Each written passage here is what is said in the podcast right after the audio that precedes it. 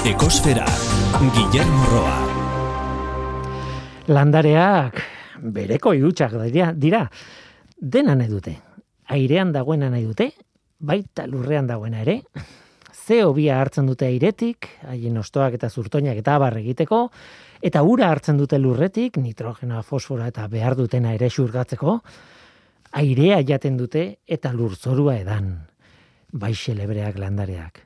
Eta berekoiak ere bai dena nahi dute.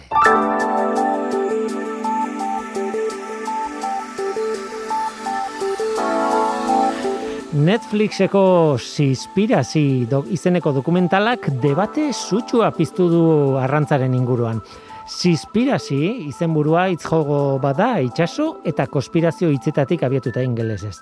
Eta Ali Trabitzi dokumentalaren zuzendariaren hitzetan, egungo arrantza joerek bere horretan jarraitzen badute, 2000 eta berrogeita sortzirako ozeanoak ia utxik izango ditugu.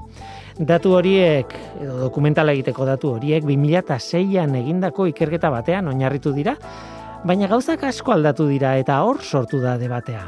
Kanadako Dalhousie Universityko Boris Worm da, 2006ko ikerketaren egile nagusia. Ark dio datu haiek duela hogei urtekoak direla gutxi gora bera, eta geroztik asko aldatu dela arrantza. Badira gehiegi ustiatutako espeziak noski, harrapatu beharrez ziren espeziak ere bai harrapatzen dira, hainbat habitaten galerak daude, kutsadura eta klima aldaketaren ondoriak itsasoan noski. Hala ere, dio, Wormek, gaur egungo egoera ez da 2006ko egoera bera, alegin handiak egiten ari dira arlo askotan jasangarritasuna lortzeko eta maitzak lortzen hasi dira. Dokumentala bera, bueno, dokumentalaz gain, 2006ko ikerketa bera kritikatu izan dute arrantzaren sektorea ikertzen duten zientzialariek eta beste ditu batzuek. Errealak ez ziren ondorioak ateatzen zituzten ikerketaren egileek garai hartan 2006an, hau da datuek esaten ez dutena ere ondorioztatzen zuten. Zientzialariek diote gehiagizko arrantza benetakoa dela munduko hainbat tokitan, noski, eta arazo bat dela gaur egun. Baina beste toki askotan kontu handiz kudeatzen dela arrantza eta ondorioz estokak berreskuratzen hasi direla. Azkenean adituek salatzen dute sispirazi dokumentalaren sentsazionalismoa eta benetan dagoen arazo bat errealista ez den modu batean erakustea. karbono dioksidoaren emisioak. Igandeko datua dugu, lurraren CO2 maila lareunda emeretzi, koma laurogeita amar ppmkoa da, mauna loa sumendiaren behatokian neurtua. Aurtengo datuak jarraitzen dute izaten, iazkoak baino okerragoak. Aurtengoa, iazko apirilaren amaikako datua, baino iru ppm eta erdi altuagoa da. Eta hori ez da berri ona. Beti esaten duguna, CO2 konzentrazioarekin kezkarek ez izateko, berreunda lauro gehi ppm-koa izan beharko luke CO2-ren konzentrazioa gutxi gora bera.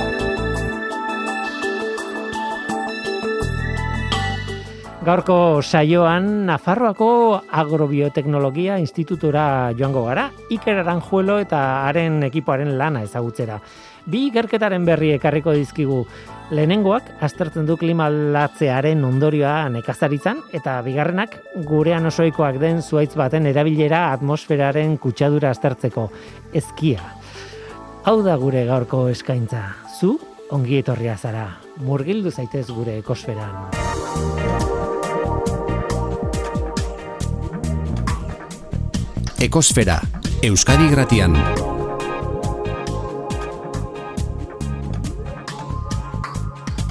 Ekosfera. Iker Aranjuelo, kaixo, ongitorri. Bai, kaixo gabon.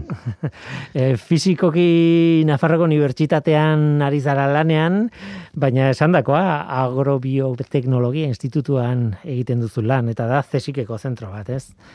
Bai, gaur egun da zesik eta Nafarroako gobernuko zentro misto bat. Mm Ongitorrea, e, ekosferara, egia esan, oso ikerketa, bueno, ikerketa asko egiten dira Nafarroan eta batez ere ba gai honekin lotuta edo landarekin edo batzuetan bazakit mahatxondoekin edo bueno, eh, mota guztietako eta aitortu behar dizut hainbeste ez dugula jotzen Nafarrora eta horregatik eskerrik asko eta zuzera angolekukoa nolabait Baina inguratuta zaude, ez, e, Nafarroko Unibertsitatean.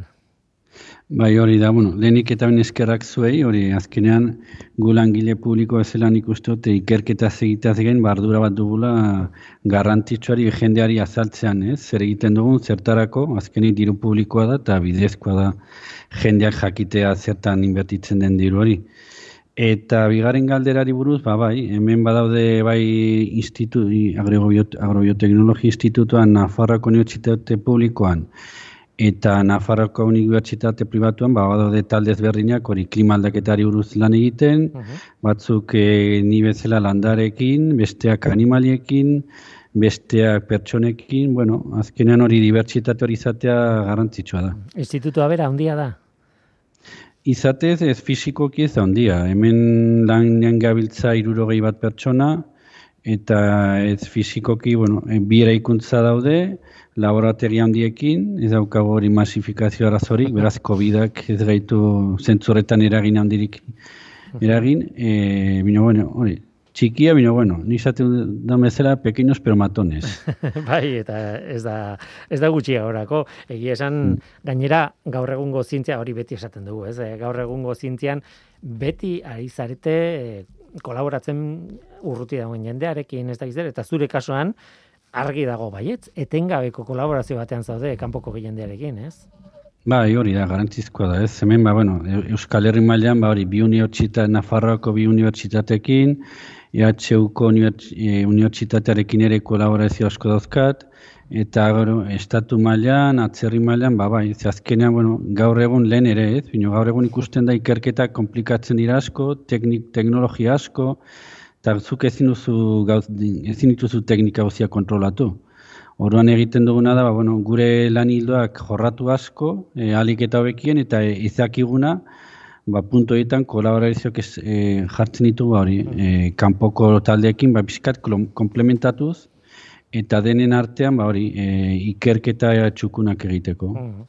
Kolaborazio esan dut, eta gainera hartzuk zeuk ardura duzu, ze, bueno, e, koordinatzen ari zara ikerketatako haundi bat behintzat, bai, bestea ez dakite gaur bi ikerketari buruz hitz egingo dugu, ez? Azken batean, e, lehenengo izango da klima aldaketak ze eragina duen nolabait nekazaritzan eta bestea izango da beste mota bateko analisi bat, ez? E, ezkien ostoetan metalak nola neurtu eta zertarako balio dugun neurketa horrek e, bai, nola nahi ere, lehenengoarekin, eh, lehenengoari hiltzen baldin badiogu, alegia oso gai orokorra da, oso gai handia, zabala, klima aldaketa eta nekazaritza, ematen du horrela esan da, izugarria bai. handia dena sartzen dela hor, baina egia da, ba, ez dakit hainbeste dakigun horri buruz, da gai bat e, komplikatua, bueno.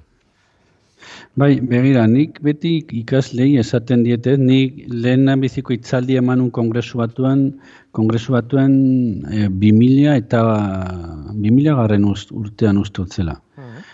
Eta hitz egiten hori klimaldaketari buruz, zeobi goerari buruz, kongresu batean, eh?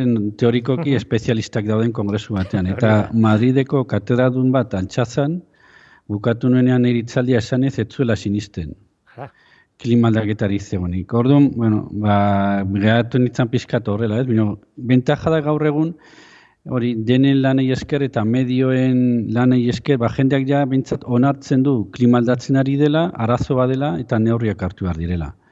Eta hori guretzat oso garantzizko da, ze haitzean lanean gai batean, non jendeak etzaitu sinisten, osaten du dago friki bat, bere makinekin gauzak egiten, ezakitzetarako, ba, pizka frustrantea da, ez? Horun ikusia ja sozialki eta hori politikariak ere arduratzen direla gai honetaz, ba, bueno, dentzat, denentzat ere berri honak di. Bueno, txarrak dira arazoa dagoelako, bino honak, ba, hori, e, arazori identifikatu delako eta neurria jartzen ari direlako. Nik ez dakit interpretazio osoa eta klimaldaketaren, egia da klimaldaketaren interpretazioa oso oso komplexua dela eta datu askotan oinarritzen dela, baina datuak behintzat baditugu, neurtzen ditugun gauzak baditugu, ez? Esateko, bueno, e, klima aldaketa dituko diozu edo ez, baina adibidez zeobiren kontzentrazioaren igoera hor dago, neurtu egiten da, ez? E, hori erreala da, bai, bai. datu. Hori da, bai, bai. Zuk esan duzun bezala hori mauna aloan badago estazio bat, meteorologiko bat, Uztuta zizela lehenengo neurketekin mila betzirun eta irurogei, ezakit irurogei doa marka da horretan seguru, eta ikusten da igo dela pila bat. Eta gero nik ere, hori, izaten dia dana ikaslei, nik e, nire lehenengo ezio bikerketak hasi nituen laro gehieta ama, ama emezortzian. Eta nire erreferentziazko zeobi tratamendua, hau da, inguru giroan genukan zeobi maila zen irureun eta berrogeita mar. Irureun eta berrogeita mar, eh? Wow. Eta hori ez da nahiko urbil gaude denboran, osea da, igoera e, basati bat ezagun nuke. Eta nik ikusi dut, osea nik nire lan emakinekin zu kontrolatzen duzu dena eta ikusten duzu badituzune sensoreak, ba hori zeobiak e, ze mailatan dagoen ikusteko. Eta badauzkagu hor datuak irurun eta berrogeita mar. Eta hor zuk esan bezala, lareun eta mezotzi meretzi gabiltza. Bai, bai. Gora berako ere, bueno, esan nahi dut, ziklo bat izaten du, ez, urtekoa, ez? E, esan bai. nahi dut, ez da, etengabe gora doan zerbait, bat batean e, geisten da udararen bukaera, no? okerrez banago mhm. izaten du bai. minimoa edo lako zerbait, baina, claro, ikusi behar da, aurreko urtearekin konparatuta, haber, gora dago den edo, ez? Bai, azkenean, aldaketa horiek dira, bantzuk, hasieran esan bezala ere, kazio bi hori landare asimilatzen dute. Bere biomasan e, eraldatzen dute. Eta horon, ja landareak orain bezala udaberrian hasten diren ostoak zabaltzen eta fotosintesia egiten, bueno, zan landareak, lurrekoak eta itsasoan ere, uh plaktonak ere, egiten dute zeo hori surgatu eta horon atmosferatik e, kendu egiten dute eta bere biomasan finkatu. E, duela behar bada bi hiru programa, ez dut gogoratzen zehazki noiz izan zen, hitz egin genuen ze hiru landarei buruz eta ze lau landarei buruz, ez? Fotosintesiari buruz hitz egin genuen eta, claro, fotosintesia egiten dute landareak, baina hori esatea os, baitare oso gauza orokorra da, ez? Mota ezberdinetako landareak daude eta behintzat paleontologoik edo paleo historialariek, nik ez dakit oso nola definitu aditu horiek, baina mm ezberdintzen dute garai batean o CO2 mailaren araberako landare di mota. Esan nahi dut, landare batzuk egokituta daude CO2 asko dagoen inguru baten bati, mhm. eta beste batzuk bai. gutxi dauden. Eta guk nekazaritzan biak ditugu, ez? Gehienak zeiru dira, baina biak ditugu. Hori da, bai. E, zeo, zeiru, ba, ezagunenak dira batez ere garia, uh ezagit, egia esan, e, lekak, e, tomateak, letxugak, iaia denak dira zeiru. Eta zelau, ba, garrantzitsuna izan litzateke hartoa. Hartoa ezagunena, bai. Uh Eta horrek esan nahi du, zelau dia de landare motak, okerrez banago, dira CO2 konzentrazio handitan bizitzeko egokituta daudenak nola bait, ez? Bai, daukate mekanismo bat, hori zeobia pilatzeko bere eh, metabolismoan, orduan, e, aukera daukate estomak, estomak izteko. Estomak zer dira? Dauzkaten, bueno, gaizki esan da, atetxoak bezala ostoetan, eta ate horiek ireki behar dituzte zeobia sartzeko. Pasa, e, landaria gu bezala gehien bat ura da, orduan, ate horrek irik, irikitzeak suposatzen du landareak nahi gabe ere ura galtzen duela. Orduan, egiten duena da estoma edo ate hori itxi edo iriki edo erdi itxi edo erdi iriki, ba inguruaren arabera. Eta orduan, ez, atea ireki behar du zeobia sartzeko. Eta zela landareak daukaten bentaja da, zeobi asko pilatzeko gai direnez, ate hori eduki dezakete itxiago e, galera gutxiako izateko. Ur galera gutxiago izateko. Hori bentaja da bera jintzat bai. bai. Beraz, oso simpleki esan da, baina gezurra izango da. Gero, bueno, ez dakite, edo ez gezurra, baina faktore askoz gehiago kontuan hartu behar dira, hartoa ondo egokitzen ari da e, zeo biren igoera honetara, adibidez? Bai, basara daukan arazo bada, badiez, e, eukaliptoak bezala. Dira, e, azkara zitzen diren eta biomasa asko daukaten landarek, uh -huh. aukera behar dute ur gehiago. Horren, eukaliptoa zergatik dain azkarra. Ba, surgatzen duelako duena eta ez duena. eta orduan hasten da piloa surgatzen, eta bueno, horrek inguruan arazoak zoritake hartuak behar du ur desente. Ja, diez hemen afarroan, ba, leku askotan, e, aspersio riegoekin dabiltza, ba hori, bestera ez delako e, hartu hori jasot, e, azitzen. Eta gero ere hartuak behar du temperatura, gutxieneko temperatura bat. Bino, bueno, bai, osea, daukan urarekiko, e, izan daite, efizientzia gehiago izan dezake, bino hori, handia denez, ur beharra handia dauka. Hmm. Ba, egiten badu analizia eta zentimetro karratuko, ba, efizientzia handiago dauka, hmm. bino, landare osoan, izaten badu, landare hori, guztiat kontuan hartutaz, ba, bueno, hori, ura behar du ere. Claro, claro. Zuek e, ikerketa honetan hain zuzen ere, bueno, garia, soia, arroza, hartoa, ari zarete aztertzen hainbat e, landare eta hainbat tokitan gainera. Bueno, mm esan behar dut, ahaztu baino lehen, utziazu esaten kolaborazio izugarria dela, amabi zentro kerrez banago dela tartean, Bartzelonako bai. Unibertsitate bat, Innsbruckekoa, e, e, Austrian, e, Readingekoa e, Ingalaterran, Talka mm Txilen, Auburn estatu batuetan, Nigata Japonian, Belgikako Hilbo Institutua ere bai badago, eta gero, eh, Txinako eh, instituto bai. bat ere bai, ez? Oso izan luzea daukana. Eta bai. gainera, Nafarroko zuek zabete, eta bi enpresa ere bai. Eta, bai. eta Finlandiako Grainsens eh, eh, eh, erakundea ez dakit zer den, institutua den edo zer. enpresa bat ere bai, bai. Enpresa bada. E, horiek denak, baina deigarri egiten zait, aipatu behar da, merezi dutelako, deigarri egiten zait, zetokitakoak diren, ez? E, Japonia eta Txina betetik, e, Europako asko daude, baina Txileko ere bai jendea dago, eiz estatu batutakoa, toki guztietakoak. Bai, Aman komunean dutena da hori, e, ze landarekin lan egiten duten, ez? Guk garbi genukan, bai, e, lan egin nahi genuela hori, e, jendearen bizkat, e, jan, no, jan, no zangon ezaki hori, hmm. e, ekoizpen ekonomiko eta nutrizio aldetik garantzizkoak diren e, landarekin lan egitea. Orduan, aukeratu genituen garia, hori, izan bezala arroza, soja, hartoa eta kinoa. Eta horren, ba, talde ezberdinak daude, e, hori, ba, guk adiez hemen ez dugu lan egiten arrozarekin. Ba, e, e, kontaktu bat egin genuen Japoneko talde batekin, uh nigatakoak, ba, arrozan eta klimaldaketan esperientzia handia dutenak. Txilekoak ere daukate esperientzia handia e, kudeaketan, kinoaren kudeaketan, gariaren kudeaketan. Estatu batuetan soja, -huh. gain estatu batuetan eta txina nadiez badozkate instalazio batzuk e, bueno, giro kanpoko giro normaletan zeobia igotzeko.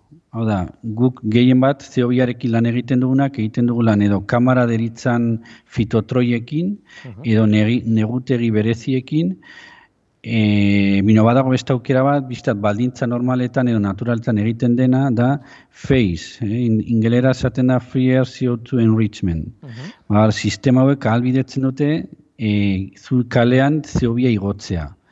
Orduan, sistema doakatenak dira estatu batuetakoak eta txinakoak.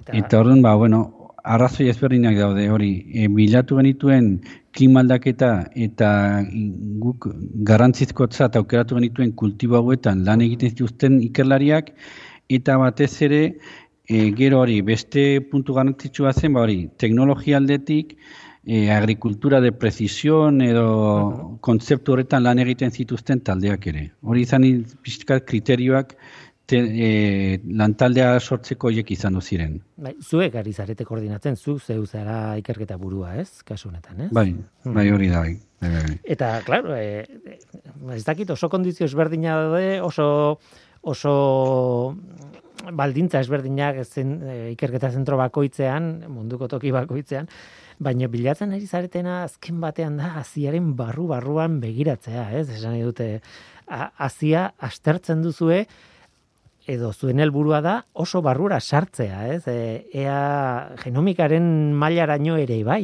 iritsiko zarete egunen batean edo, ez? Bai, bai, hori da, hori da. Piskat, e, ideia da izatea lan hori, e, arloa, arlo guztiak eoalik eta gehien pilatzen dituen lan bat izatea, ez? Horregatik lehen esaten nuena garantizkoa dela kolaborazioak egitea, kanpoko edo inguruko taldeekin guk ezakizkigun gaietan. Eta guretzat oso garantizkoa da beti izatea e, analisi agronomiko bat. Hmm.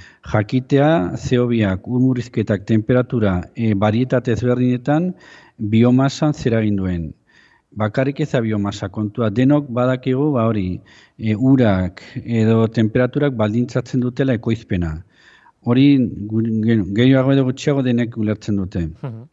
Bino ikusten ari dena azkeneo kamara, maus urteetan ez bakarrik kantitate kontua, kalitate kontua ere bada. Guia gabiltza urte desente honetan ikusten dugunare baldintza klimatikoak okertzen direnean kalitatea ere okertu egiten dela.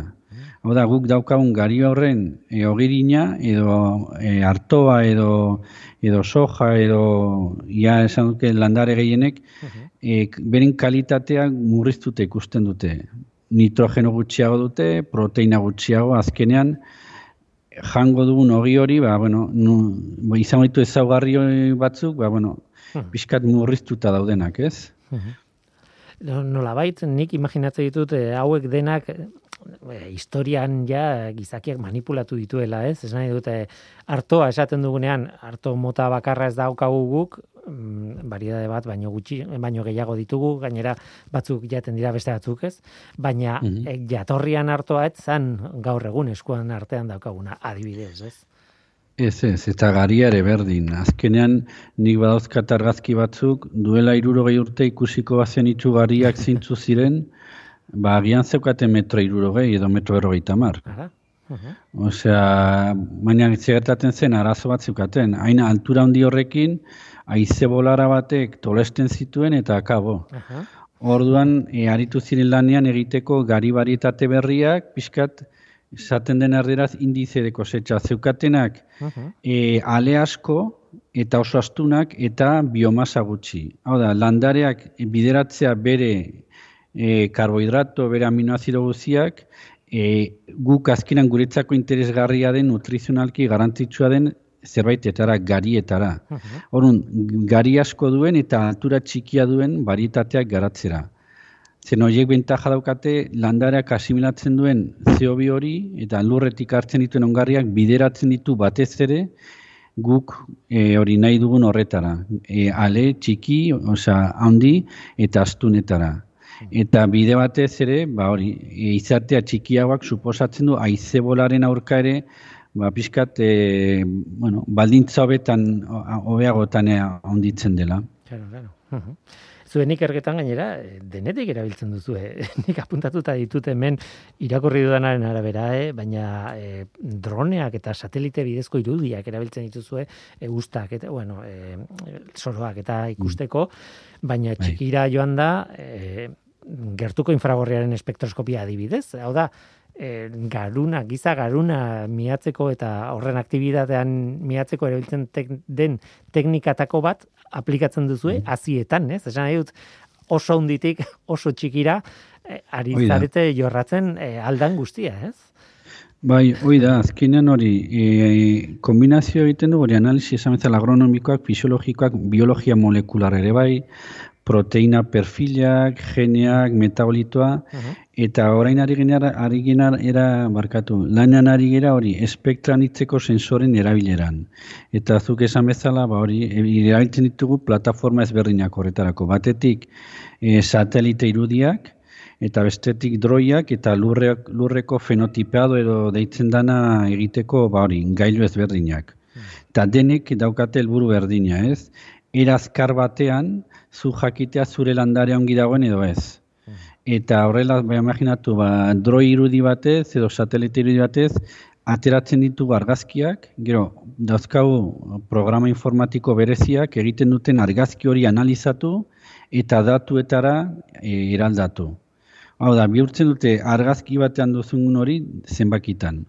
Horon, indize batzuk aplikatzen dira eta zu jakin ezakedu adibidez, ba, hogei hektaratako zure laiz lursail horretan, baduka zuren bat, e, horitzena hasi dena. Agian zure begiak ez dute oso garbi ikusten, ja, makinak esaten dizu hor, hasi zarela arazo bat izaten. Izan daiteke, ongarri gutxi dagoela, ur gutxi dagoela, horon, aukera ematen dizu, arajun eta ikusteko zer dagoen eta arazo bat balin badago, ba, ba konponbide bat emateko. Beste aukera bat dago ere, modeloak erabiliaz, zuk e, jakin dezakezu agian hilabete edo hilabete terdi lehenago, usta jaso bino lehenago, jakin dezakezu ze ekoizpen izango duzun. Hmm. Tarun, zuk ikusten baduzu, ba, urte horretan izandako balintzen gatik, ba, aurreik eusten duzula normalki izango zenukena, bino euneko amar gutxiago, ba, esan ze, bueno, ba, ba ingo dut agian, e, ur gehiago botako diot, ba, piskatori konpensatzeko eta ekoizpena gehitzeko. Orduan, gure helburua da teknologia guzti hau garatu, eta azkenean nekazariari e, erakustea, bueno, e, teknologia hau dago, erabilgarri dago, eta hori mm, jendak izagutu dezala eta ikusten duena garantzizkotzat edo bere bere lusalietan aplikatu dezala, ez? Hmm. Bino, bueno, bintzat ikusten duguna da Nafarroan, ez, itzeiterakoan, e, hori, bueno, ba, lurra dauzkatenekin, nekazariekin, ba, arazo bat da, e, bat azbesteko adin maila da nahiko, ezagit, iruro urte horrela dien. Uh jende horri, ba, haste mazara droietaz hitz egiten, eta infragorriak, eta e, hiperspektralak eta e, e, begiratzen zute bizkan dana kaza fantasmat bezala, friki bat bezala zure hostalioekin, ez? Bai. Bina, bueno, e, zortez, ba, hemen unibertsitatean ja, e, teknologia guzti honi buruz ari dira hitz egiten, orduan, ba, etorkizuneko, edo, bueno, eta gaur egun ekazari batzuk ja, hasi dira ikusten abantailak. Hala ere, ulertzen diet, eh? teknologia honekin. Ulertzen diet, e, duela ez asko, hau dena kontatzen badiazu, nik esango nuke, bueno, oso, oso gioi polita zientzia fikziozko historio bat osatzeko, eh? Bai, benetan, bai, bai, bai, guztiz. Bai. Eta beraz, ez da erresa hori e, barneratzen. Azkeneko galdera egingo izut proiektu ni buruz, ze bueno, esan behar da, hau la urteko, okerrez banago, la urteko proiektua dela gutxienez, ez? E, mm -hmm. Maries Lodoska Kuri, Raiz, bim, programaren barruan 2019an jasotzen utela dirua honi heltzeko eta galdetu mhm. nahi dut non zaudeten orain e, bi urte pasa dira bakarrik. Bueno, e, a, ofizialki hasi zen aurreko urtean. Eh, bino, claro, arazoa da proiektua proiektu honetan puntu oso garrantzizko bada e, ikerlarien arteko banaketa, ez? Estantziak egitea ikerketa zentu ezberdinetan, bertako teknikak ez, e, ikasteko ezagutzeko eta norberaren jatorrizko laborategira irutzultzean ba, aplikatzeko. Zeharazo daukagu, ba, COVID-aren ondorioz, ba, dena, bueno, mugimenduak oso murriztuta daude, eta orduan, bueno, Europar estatuari eskatu genion e, proiektua geratzea, eta gaur egun dago geldirik. Oh. Zeren ezin du eduki, bintza segurtasunez, ba, hori, bidaiatzeko aukera bat.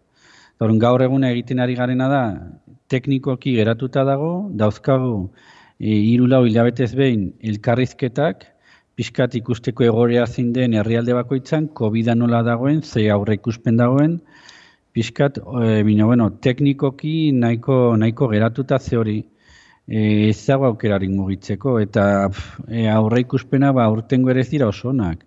Guk e, eskatu genuen Europar batasunari e, berrizazteko e, ekaina ustailean, Bino hori, ja, ikusten ari gera egoerak ez direla honak, uh -huh. estatu batutakoak eta japonekoak eta txinakoak ari dira esaten hori, e, papera e, agiriak lortzea zaila dela, bisak lortzea zaila dela, eta ez dute ikusten aurte mugitzako aukerarik. Hemen ere zer esan, ez? Hemen Nafarroan bereziki, ba, ba COVID-a honetan asko igotzen ari da, baldintzak ez dira hori, jendea mugitzen aritzeko akorun, gaur egun dago geratuta eta ezakit ikust ni uste urte udazkenera artere berdin jarrituko dugula. Bai, a ber, itxaropena beti hor dago, ez? Baina baina bai, egia da zaila, zaila ikusten dela horrelako proiektuan martxan jartzea eta importantea da gainera ez galtzea hori.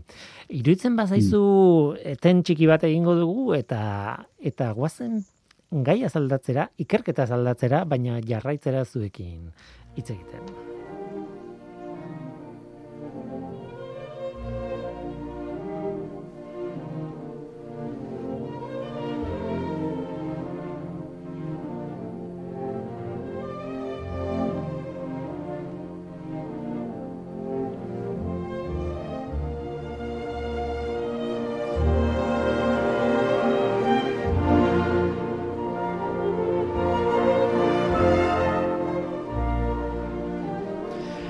Egia esan, e, ni zurekin iker kontaktatu nuenean, e, oso interesgarria iruditzen zitzaidan hori ikustea modu kritiko batean eta modu polit batean e, klima aldaketaren eraginan ekazaritzan, ze hori lehen esan duguna, ez? E, da, gai bat hor dagoena agertu duguna, baina ez dakit gehiagirik dakigun horri buruz. Baina zuk proposatu zenidan beste ikerketa lerro bati buruz ere hitz egitea eta iruditu zait oso interesgarria e, berria egunkarian nagore harinek argitaratutako artikulu batetik irakurrita pixka bat, e, bueno, oso, oso polita da, e, esan, e, zuaitzak erabiltzea nolabait e, atmosferaren poluzia edo kutsadura neurtzeko nolabait, ez? E, bueno, historia polita da, zuaitzak edo non daude, baina zuek aukeratu dituzue ezkiak. Bai, bai hori da. Eskiak zergatik, ba, bueno, lehen da bizi hori esan behar dudana da, ka, arazotxoa dugula, gaur egun ez daukagu proiektu bat honen atzetik, ez? Hmm. Eta, bueno, denek lan guztiak, ba, hori analiziak garestiak dira, eta, bueno, horren, garbi genukan, egin behar genuela zerbait zena erreza, eta, binori, erreza, merkea, binori, fidagarria. Eta orduan, ba, hasi ginen egiten, ba, hori duela bi urte, ba, bueno, garbi geneukan ere, nahi genula pizkalana zentratu Euskal Herrian, orduan hasi ginen naf, emeni Nafarroan irunean, e, gero Donostian, Bilbon, Gazteize, Muskiz, eta ziz, bueno, Nafarroan ere zizur nagusian. E, zergatik, ba, bueno, bertakoak ditugulako. Eta hori kotxe dezaket, eta joan naiteke donostira, bilbora, e, bilbon ere lan hau, lan honetan ari gera hori lan egiten bilboko ikerlariekin ere, Txema Estabilio eta gero Raquel Esteban, beraiekin ari gera lanean, eta garbi geneukan hori, izan berzuela eskura, e, genukan zerbait. Eta orduan, ba, begiratuz, leku ezberdintan ze landare zegoen e, puntu guzitan, ba, ezkia zen landare horietako bat. Eta beste garantzizko puntu bat zen, nahi genuela ere analizatu bereziki e, trafiko askoko puntuak. Hori da, hori da. Orduan, hiri ezberdinetan aukeraitu e, trafiko gehien edo gehien txuen duten e, hori bi karretera kaleak eta ari gira analizi, analiziak egiten landare osto osto hietan. Berez ezkia hemengo zuaitza izango da, baina gaur egun nik e, behintzat e, burua burura etortzen zaidana da hirietan dagoela ez dakit batez bai. ere, baina baina hirietan asko dagoela, ez? Erabili da bai. lorategi espezie bezala edo asko. Mm. Bai, bai, nik uste du hori bertako Euskal Herriko baldintzetara oso ongi egokitzen den landare bada, eta seguruenik ere metal edo, bueno, irietako baldintzei, mikrobaldintzei ere ongi egokitzen den landare badela. Hmm. Azkar, nahiko azkar handitzen da ere, itzala ematen du, hmm. bueno, arrazoi ezberdinak daude, hor landarea egoteko irietan. Hmm. Nagore harinek galdetzen zizuen zergatik ezkiak eta ez beste zuaitz bat, ea zein eta neurri batean orain erantzun diazu, baina beste zuaitz batzuk ere ontzitezken, hor, e, aukeran. Bai, pentsatu genuen ere plataneroak deritzanak ere hoiek lan egitea. Mino zeukaten arazoa zela da ostoa oso, oso gogorra da. Eta gero azkenean guk egiten ditugunan da landareak hartu, laginak hartu, gero, o, labe berezi batean lehortu, Gero haustu behar ditu horretako daukagun makina berezi bat eta ga zenbat eta gogorrago eta buskatzen zaila e, hori zailago ba, lana egiten du zaildu.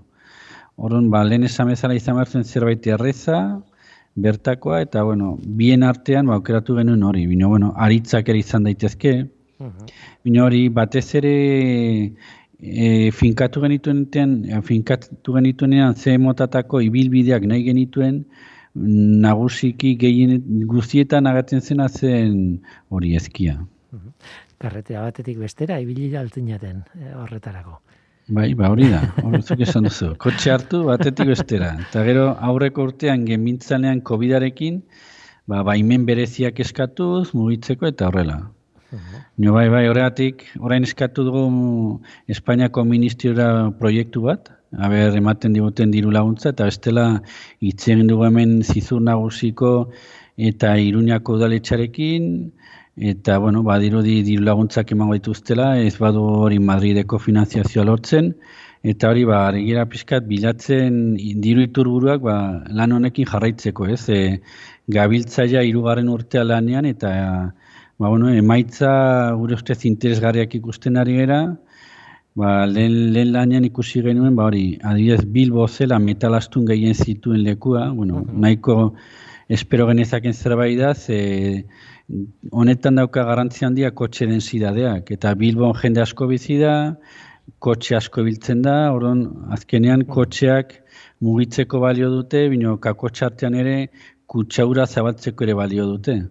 Orduan zemat eta kotxe gehiago martxan, ba, kutsauran ditzen da. Eta gero orain, ja, e, COVID-aren eraginez ere ikusi genuena da, e, metalastunen maila e, aurrean, aurreko urtean bari, berrogei aldia eta gero, ba, kutsaura maila jetxe egin zela. Hmm. Eta gero hasi zeanean uzten jenda gehiago mugitzen, aukera gehiago ematen ba, kotxe hartu eta mugitzeko, ba, kutsaura maila hasi zen pizkanaka igotzen. Horren hmm. pizkat garbi ikusten duguna da, hori, segun ze bizitza eredu daukagun, ba, bueno, onerako edo txarrerako ondorioak daude, eta kasu honetan, ba, bueno, kutsaura hor dago, ez? Mm. Kotxeak, bueno, oso erabilgarriak dira, bino ondorio batzuk badazkate. Hori da, ba, ondorio batzuk badazkate. Nik hau ira, honen berri irakurri nuenean, segituan etorzitzaidan burura, bueno, itxasuan muskuluekin egiten dana, ez nola bai, bai espezie filtratzaile bezala edo erabiltzen dana bai. adirazle bezala, baina baita ere e, burura etorri zitzaidan, e, garai batean guatzen naiz e, liburu bat, kimikari buruzko liburu baten batean irakurri nuen, bueno, gure hilean e, metalen arrastoak ere bilatzen direla, ez? E, hileak dira oso egitura bereziak, ezin ez dakit ez esan daiteken bizirik dagoen zati baden edo ez, baina gure hilea hartu eta nire gorputzaren barruan egon diren metal batzuk behintzat edo haien proportzioa e, neurtu mhm. daiteke bertan, ez? Eta hemen antzeko zerbait metal astunak eta eta astunak ez direnak ere bai hor aluminioa eta belilioa eta beste bai. batzuk badaude ez Bai. E, eta... Bai, zuka esan... Bai, bai, esan. Bai, bai, esan, esan. Ez, hori, esan duzuna bai, hori, badaude lanak hori, ezakin Mozart edo Beethoven zan iketu zituztela bere hileak, eta atzazalak ere ezakit, eta ikusi zuten adiez arseniko maila altuak zituztela, eta, bueno, uste zela Mozart, eh, bine nago ziur. Zen pertsonai ezagun bat, bine hori, bai, azkenean aztarnak dira. Bai, bai. Aztarnak dira eta hori e, da orain hori metalekin arazo daukate beste kutsadura mota batzuk bezala egiten dira guk ba, daude partikula horiek airean guk arnasten ditugu eta gutxinaka gure gorputzean pilatzen dira. Nio da dosi oso oso txikita. Norun momentuan ez, ez dute eraginik, nio zu baldin bazaude bizitzen adiez pentsa ezagun Beijing batean, ez? Hor erdi erdian, ez zure bizitza gozi horreman baduzu, ba, ostra, agian dituzunean berrogei tamar urte asten zera jarazu larriekin. Eta gero pixkat hori e, garantzizkoa da ere adiez esatea, ba, joan den, noizen, e, joan den e, abenduan uste dut, ingalaterran epaimai batek, bai, bai. ebatzi zuen hori lehen aldiz mundu mailan amairu urte koneska baten eriotza kutsauraren ondorio izan duzela. Hau zen eska bizizela Londresko gerrikoan, eta hori bera bizitzen lekuan nonbait zegoen hori trafiko izugarria, bere bizitzan zehar izan zituen asmarekin arazo asko, ospitaleratu izan behar zuten pila batetan, eta azkenean hori neska honek amairu urte zituela, ba, hil egin zen. Hmm. Eta hori, bere eriotza girian, e, medikuak esaten duena da, aroz, eriotzaren eri, eragileak dira, arazo, arnasketa arazo larriak, asma larria, eta kutsaurari esposizioa. Hau da, e, eriotza giri batean. Eta epaimai batek esaten duena. Oda, lehen aldiz, esaten dena hori eriotz e, hilketa, bueno, e, eriotza baten ondorio, o, bueno, gertatu dela hori kutsauraren ondorioz. Hori nahiko garantzizkoa da. Orduan, bai, albiste dikarri e, genuen, ona, bai, bai, gogoratzen dut, duela ez asko, hori da. Hm, abenduan izango zen. Bai, bai, hori, orduan, ka, nik beti ez, e, ninguena nadi ez, e, Bartzelonan lanean, unibertsitatean, e, V dago diagonaleko sarreran, kamno bondoan. Uh Eta hori, ni juten nintzenean hori, oinez eta horrela ikusten nuenean, jendea korrika, diagonal erdian hor, esaten no, madre mia, osea hor, daukazun guzi arnasten, ze hor badazkazun norabide bakoitzeko agian sei karril edo horrela, osea, trafiko izugarria, eta jendea kirola egite, maskarilla gabe, osea, Ba, ez, ba, haien horrelako gauza kontutan eduki beharko lirateke. Bai, zaila da, eh, horrelako kasuetan, e, bueno, baina igual, igual gogoeta da zer egin behar dugun trafikoarekin, ez? Hoi da, hoi da. Azkenan, guk esaten duguna da hori, zeu irakurtzen duzunan egunkarian, bueno, ba, orain debekatu dute kotxea sartzea hiri erdian. hartu kotxe publik, osea, transporte publika hori, ba, jendean nik uste ez badu lehatzen, ez, ez bada zalpenik ematen, hartzen du inposak, zentzugabeko inposaketa bat bezala eta kostatzen zaio kaso egiten. Nonik esaten bai zut, urtero Europar batasunean, iaia, lare, mila persona hiltzen direla, kutsaurarekin erlazionatutako arazoekin bagian ja pentsatzen duzu ez berdin. Hmm. Eta bai. hori da pixkat e, azaldu balitzakena, ez, e, arazo asko daude eta ez, ez, ez oso urruti, adibidez, hemen hori akitanean, noizen martxoak, lauean, da, irakurri un artikulo bat, berrian ere bai, esaten zuena kutsaura alerta ezarri dute ipar euskal herrian. Mhm. Eta hori, gomendatzen dutela kotxak ez erabiltzea, erabiltzea transporte publikoa. Hoi, hemen, hemen ondoan, akitanean. Bai, bai, bertan.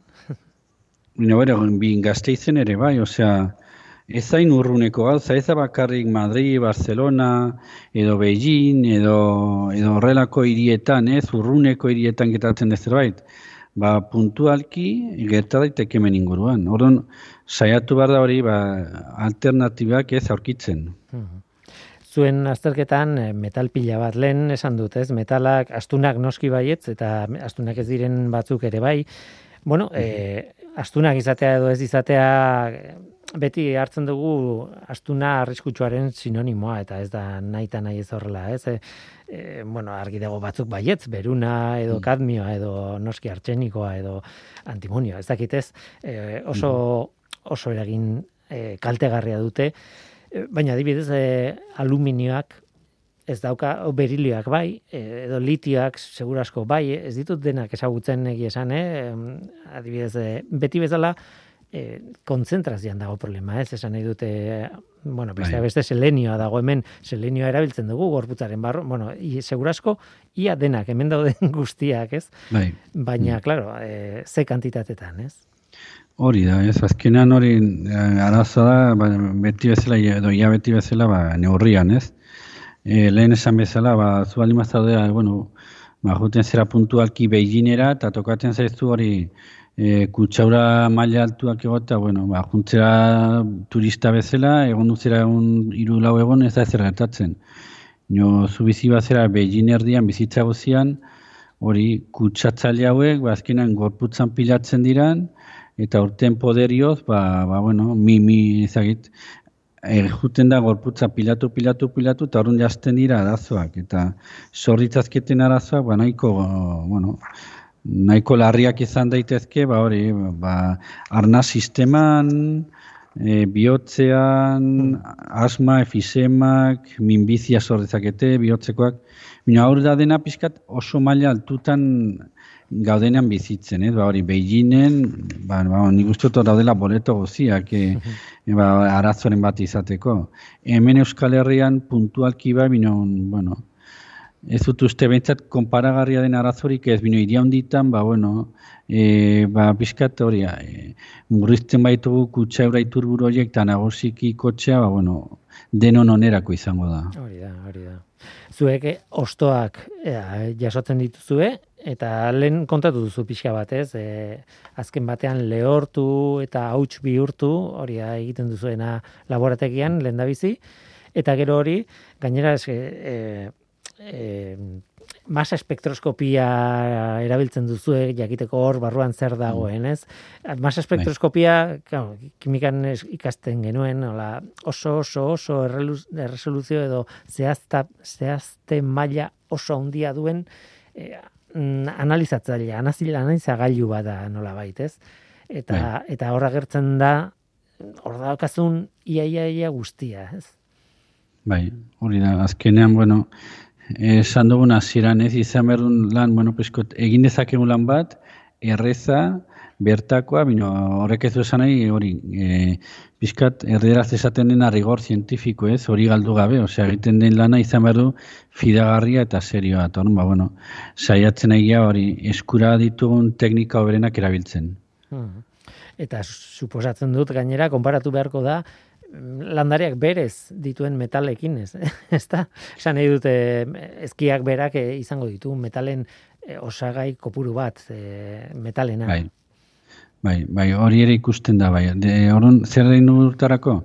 Artu ditugu hori densiade ezberdina dituzten kokapenak. Hiri baten barrenean, uh hori trafiko handiko eta gutxiko lekutan.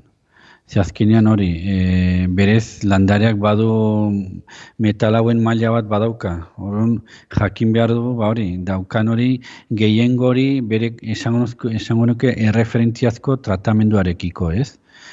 Eta urtearen arabera ere aldaketak ikusten dira batzutan. Mm. Adiez, ba, urte azten denean, karo, osto berriak ateratzen dira, eta, bueno, mailak egiten dira pixkat, igotzen joaten dira, gero azten dira gesten, gero igotzen azten dira, hori urtaroan arabera ere aldaketa batzuk izaten dira. Dena den, e, galdera bat sortzen zaidana da, e, metatu egiten dira metalak e, zuaitzean, ostoak galtzen dituzte, eta zuek ostoak analizatzen dituzue, baina behar bada metal guztiak ez dira ostoetara joaten, ez? E, gure kasuan ere, metal batzuk e, erresago nolabait e, ateratzen ditugu, kanporatzen ditugu, beste batzuk ez pilatu egiten dira gure gorputzaren barruan. Esan nahi dut metala esaten dugu, baina hor barruan e, adibide asko daude oso edo egoera oso ezberdinak. Zuaitzetan zer gertatzen da? Ba hori galdera osuna da. Arazoa da, hori guk aurten egin duguna da, os, e, ostua zigain, bain bor txiki laginak hartu. Aha. Pasa, karo, e, ari gera e, lan egiten, ba hori, la, zuaitza handi batetan ezin dugu hartu motosierrakin bota eta gero, hasi ez, gustatuko litzegu, kasu batzutan hori egitea ez, bazuk esan duzuna azkenean e, landareak onerako edo txarrerako inguruan duena basurgatu egiten du.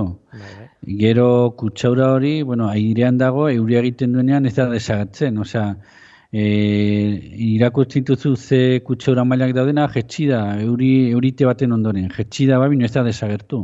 Nun dago hori? Ba, segurenik lurrean. lurrean, lurrera joaten da, lurrean sustraiak daude. Landareak hartzen ditunean ongarriak edo ura lurretik, ezin du diskriminatu eta sanez bakarrik nahi du nitrogenoa edo burni, burni pizka bat behar dudalako ostoetarako hartzen du dagoena. Orduan, e, horrek ere noski bai, esan bezala, ba, ba bizkat, e, baldintzatzen du ostoen kutsaura maila. Claro, bai, hemen daude iturburez berdinak. Batetik, e, airean daudenak, orduan hauek egiten dira, ostoetan geratzen dira, hor, eta besteak, baina berez, landareak pilatzen dituena beren borrean. Berez, eh, ikerketa hau oso interesgarria izango litzateke, e, etengabe egitea, esan nahi dute, ez, ez dakizen bat urtez, baizik eta e, jarraitu eta jarraitu eta ikusi denboran hori aldatzen den edo mantentzen den berdin, ez? urteak eta urteak pasata, ez? Hori da, horregatik ja, hori, asignan 2018an eta ari gira urtero honekin lan egiten. Kasualidadea tokatu da covid ez, tartean, kasu honetan, ba hori, e, onerako esanez, ba hori, ikusi dugu e, trafikoa murrizten denean, airearen kalitatea hobetzen dela, hori ikusten da. Uh izan da pizkatori zoritxarreko egoera bat, bino, bueno, behintzat, e, positibo izaten saiatuta, ba, ikusten duguna da, ba hori, e, azkenean ba gure bizimoduak ba eraginak dituela gure ingurunean. Eta bueno, horrek e, bueno, nahi duenarentzat ere ba pizkat e, izan behar luke aukera ba, pentsatzeko, bueno, ba saiatuko naiz bizitketa elektriko bat hartzen edo oinez joaten edo bueno, ni adiez Bueno, erosi nuen 2019an bizikleta elektriko bat, uh -huh. gaina Nafar gobernuak ematen ditu diru laguntzak, horrelakoak erosteko, gailu elektrikoak, eta askotan bizikletan etortzen naiz. Bai. Bueno, e, kasualidadari bila meretzia, mina hori, e, pixkat lehen esaten genuena, ez jendeari azaltzen badiozu, ze suposatzen duen besten artean kotxe hartu eta den daurrean hartzeak, jartzeak bizizarenean berreun metrotara, ba, agian zango, bueno, ba, saiatuko naiz edo oinez, edo bizikleta bat hartuz, karo, iri txikitan errezagoa da. Ah, bai, bai. Azkenean iruña, bizikleta batekin egin ezake guztu nahiko errez. Bilbo, beste historia odezakit. Bino, bueno, behintzat, bueno, bakoitzak ikus dezala bere testu inguruaren arabera ba zer egin dezaken, ez? Bai, nik uste dut gure hiriburuak nahiko proposak direla horretarako, ez? Argi dago Donostia eta Gasteiz baietz, e, Bai. bizikletaren aldeko apustu egin dute eta eta oso proposak direla eta okerrez banago, e, Bilbo ere nahiko nahiko egokia izan daiteke bizikleta Mm. ibiltzeko. Ez dut hainbeste ezagutzen, eh, alde horretatik. Baina baina bueno, ba, bai, pentsatzeko modukoa da, ez? Gainera batzuetan pentsatzen dut e, autoetara bueltatuta nola bizi ginen duela ber, ez dakit, berrogei urte edo hogeita hamar urte, ez? E, gasolinak berak beruna zeukanean adibidez, ez? Eta uf, hor e, metal batzuen kantitateak o, o, Bai. izugarriak izango ziren, ez? Bai, nik hori, ez, e, ikaslei esaten diadana da, zu juten zarenean gasolindegi batetara ikusten zu plomori gabe. Hmm. Eta, bueno, zergatik plomori gabe, ez? Zergatik ez du gartzen beste gauza bat. Eta hori hasten zarenean irakusten datuak, ba hori, ba, berrogei garren amarkadan edo irurogei garren amarkadan hasi ziren egiten ikerketak pertsonen odolen analisiak egiten ba, metalak ikertzeko. Eta ikusi zuten e, jende askorengan ba, berun maila oso altua zela. Eta horren, hasi Kezkagarria. hausnartzen ba, nundik zetorren hori, eta ikusi zuten, ba hori, garaian erabiltzen ziren kombustilo horiek zirela arazoa, zeukatelako berun asko. Horren, gobernuek atu zituzten neurriak, e, debekatzeko hori, e, ekoizte, ekoiz, enpresa ekoizlei esateko berunak entzeko bere gasolinetatik, hori egin zuten, eta horren ondorio izan zen, jendearen odola, odolean e, detektatzen ziren berun mailak ba, gutxitu egin zirela. Eta gero hori beste adibidea, ni ikastolarekin, bueno, ni goiartzen guanaz, eta junginean ikastola, ikastolarekin bilbora lehen aldiz, ba, gehiatu nintzen harrituta niretzako ari gara itziten larogei garren amarkadaz, ez? Mhm. Bilbo zen oso zerbait iluna, oso grisa, eta gaur egon juten zea, eta ez dauka kolorerik. Agian amaus urte dituen gazte batek izautzen du gaur egungo Bilbo, mino duela hogeita hamar berrogei urteko Bilbo beste historia bat zen. Osea, hor kutsaura maila ba, altua izango zen, mino kolorea bera ere grisa zen. Mhm. Ba, hemen utzi beharko dugu. Egia esan gaiak ematen du luze jarraitzeko eta gainera ez bakarrik eh, atmosferaren kutsadura, baizik eta hori, ba, adibidez, ezkia zuaitz batzuk erabiltzea eh, adierazle bezala edo neurgai neurtzeko eh, lagin bezala eh, atmosferaren irudi bat izateko gure gure arroan, ez? Ba, Iker Aranjuelo, Nafarrako Agrobioteknologiako Institutuko ikertzailea eta eta proiektu hauen arduraduna. Eskerrik asko gurekin izateagatik eta benetan besarka da handi bat eta nahi duzun arte. Eskerik asko zuei.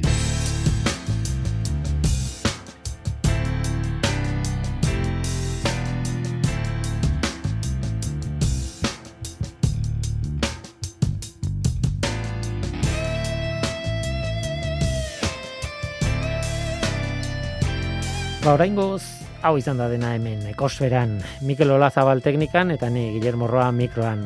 Aste hona izan, agur. I can still remember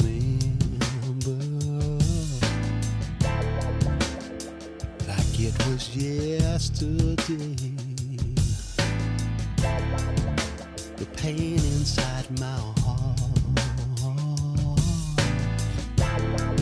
as you turn to walk away.